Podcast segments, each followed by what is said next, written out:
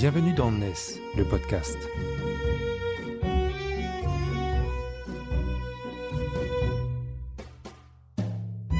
NES, c'est le média des nouvelles solidarités, édité par Harmonie Mutuelle ESS.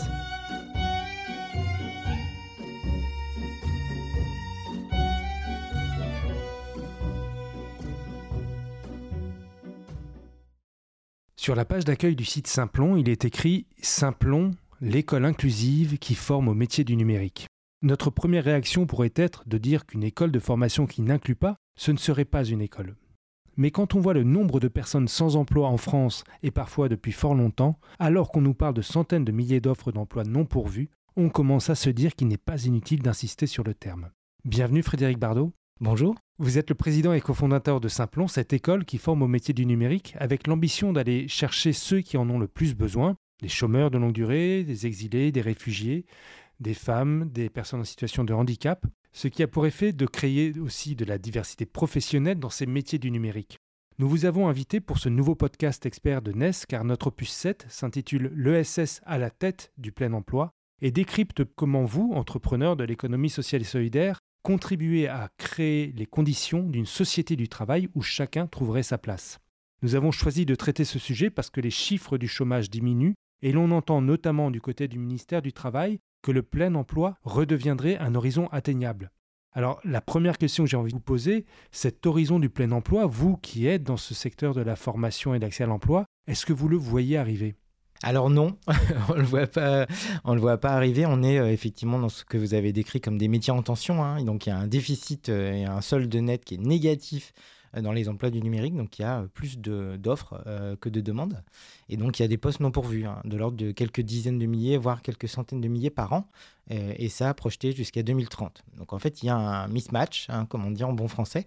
Et pourtant il y a toujours autant de personnes qui sont qualifiées et qui ont du mal à trouver des jobs. Donc c'est qu'effectivement on est un petit peu loin du plein emploi parce que le plein emploi dans le numérique, il a des exigences, on va dire en termes de diplôme, en termes de soft skills, qui sont parfois supérieures euh, à celles des demandeurs d'emploi et en tout cas à ceux euh, sur lesquels on se concentre à Simplon, qui sont euh, sur des profils un peu atypiques.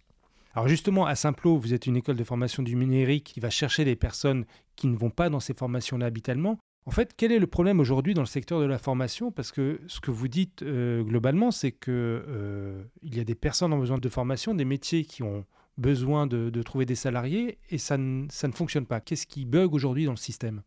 Alors il y a plein de bugs hein, dans le système, c'est pas que le numérique. Il y a un bug d'orientation hein, où en fait effectivement au lieu de dire aux jeunes bah euh, destinez-vous au métier du numérique parce qu'il y a beaucoup de taf, bah en fait on ne fait pas la promotion de ces métiers-là ou alors on l'a fait mais de manière un peu genrée.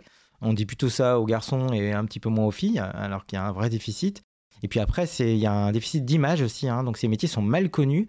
Et quand ils sont connus, ils sont plein de stéréotypes. Hein. On pense qu'il faut être ceinture noire de maths, euh, que c'est euh, un truc euh, pour les boutonneux qui sont enfermés dans des caves à manger des pizzas. Enfin, le, le, mythe du geek. Donc en fait, il y a plein de choses qui font que les gens soit se détournent, soit sont désorientés ou mal orientés sur ces métiers-là. Et puis il y a un syndrome de l'imposteur terrible hein, où les gens se disent euh, bah moi j'ai euh, j'ai pas le profil qu'il faut, euh, j'ai pas le niveau, j'étais pas bon en maths à l'époque, à l'époque enfin à l'école, donc je peux pas me destiner sur ces métiers du numérique.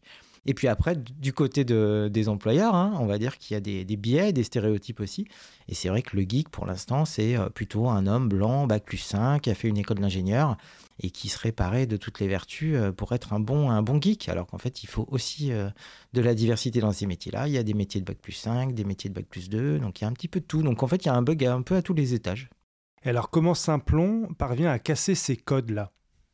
Ben, on le casse sur les deux côtés de la chaîne. Donc, euh, on va chercher notre premier métier, c'est pas la formation, en fait, c'est le sourcing. c'est le fait d'aller chercher des gens dans les missions locales, à Pôle emploi, et de leur dire bah, si, en fait, tu es capable, t'es bienvenu. Il y a plein de métiers différents. Il y en a forcément un pour toi. C'est pas lié à ton niveau de maths, à ton niveau d'études. C'est venez comme vous êtes, en gros. Hein.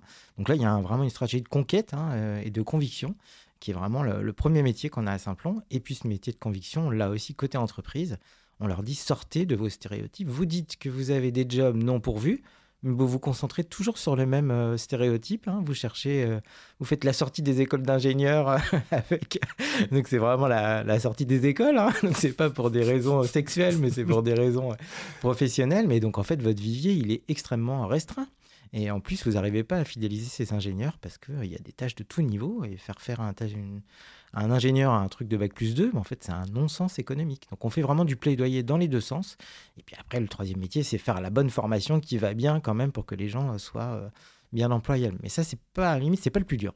Mais quand, quand Simplon euh, se lance, il commence par euh, toquer à ses portes euh, du côté des missions locales, des, pôles emploi et, des écoles d'ingénieurs.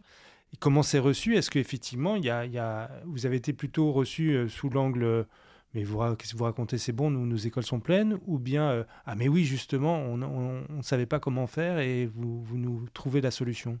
Ah oui, on a plutôt été super bien accueillis. Euh, on a surfé une vague qui s'arrête pas. Et en plus, on n'était pas les seuls. Hein, il faut rappeler que quand Simplon euh, se crée en 2013, donc ça va être nos 10 ans, il y a en même temps l'école 42 de Xavier Niel, il y a le wagon, il y a toute une espèce de génération spontanée d'écoles euh, qui constitue maintenant une filière hein, qu'on appelle les bootcamps. Hein, on s'est tous inspiré d'un format un peu américain.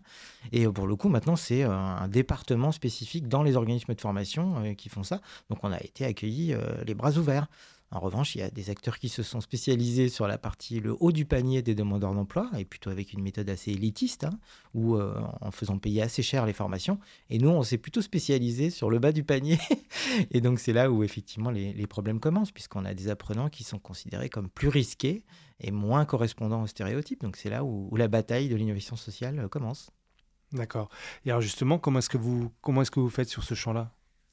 Bah, on fait feu de tout bois, hein. c'est-à-dire qu'on s'est vraiment euh, articulé euh, comme une ESS. Hein. donc on résout un problème qui n'est pas résolu par l'État et pas résolu par le marché, ou mal, on va dire. Parce que si on laisse faire le marché, on prend que les demandeurs d'emploi les plus autonomes et en fait on les forme et on les fait embaucher. Donc c'est ce qui est le plus facile. Et après, on sait, euh, on sait notre chaîne de valeur, c'est le sourcing, donc les associations de terrain culturels, sportifs, les missions locales, le service public de l'emploi, les entreprises de l'insertion, tout ce qui nous permet de, toucher des personnes éloignées de l'emploi. Et de l'autre côté, hyper bien connaître euh, le monde du numérique, être très proche des entreprises du numérique pour connaître exactement leurs besoins et faire la formation qui va bien et qui va coller pile poil. Donc on est vraiment euh, écartelé entre ces deux mondes qui n'ont rien à voir, le monde de, l'éloignement de l'emploi hein, euh, et, des qualifications, et puis des profils un peu, un peu bizarres, un peu atypiques, et puis euh, le monde très exigeant des entreprises de la tech, euh, des licornes, euh, des entreprises de services numériques. Et nous, on fait le, grand écart entre ces deux mondes-là depuis dix ans. Ça fait effectivement une dizaine d'années que, que, vous êtes créé. vous portez aussi hein, une parole assez forte sur, sur tous ces enjeux de la formation professionnelle et de l'accès, et puis de, la, de, ce, cette connexion entre la demande et l'offre. Est-ce que euh, votre modèle euh, a permis de changer un certain nombre de choses ou est-ce que vous avez vu les choses évoluer positivement, plus globalement, même pas seulement sur les métiers du numérique, mais globalement sur l'approche que l'on a aujourd'hui de la formation professionnelle, de cette rencontre entre euh, une offre et une demande? Bah, je dirais oui et non. il y a des choses à l'actif de Simplon qui effectivement, il y a des politiques publiques qui ont changé dans ce domaine-là. Hein. Il y a eu une création qui a survécu à François Hollande et qui est continuée maintenant et reprise par Pôle Emploi qui s'appelle la Grande École du numérique donc ça, c'est quelque chose qu'on a activement participé à créer et qui fait que maintenant, les formations inclusives, gratuites, visant des femmes et des jeunes des quartiers euh, peu qualifiés, bah, ça existe dans le paysage. Ça n'existait pas avant. Il y a une politique publique, il y a des fonds, il y a des appels d'offres qui sont dédiés. Donc ça, c'est vraiment du plaidoyer où on a changé une politique publique. Il y a des pratiques euh, de diversité, de recrutement inclusif qu'on voit dans les grandes entreprises de services numériques, dans les grands départements IT, des banques, hein, qui sont des gros recruteurs euh, dans, dans l'informatique. Il y a des choses qui changent. En revanche, il y a euh, de moins en moins de femmes dans le numérique, euh, il y a une course à la qualité et au diplôme qui n'a pas changé, et les pratiques RH, elles n'ont euh, pas beaucoup changé. Bah, écoutez, merci beaucoup. Je vous propose qu'on termine là sur cette première partie d'interview et on se retrouve très vite sur la deuxième partie où on va comprendre un petit peu mieux en quoi ce modèle Simplon est un modèle performant sur, ces enjeux de la diversité et de l'accessibilité aux métiers du numérique. À tout de suite.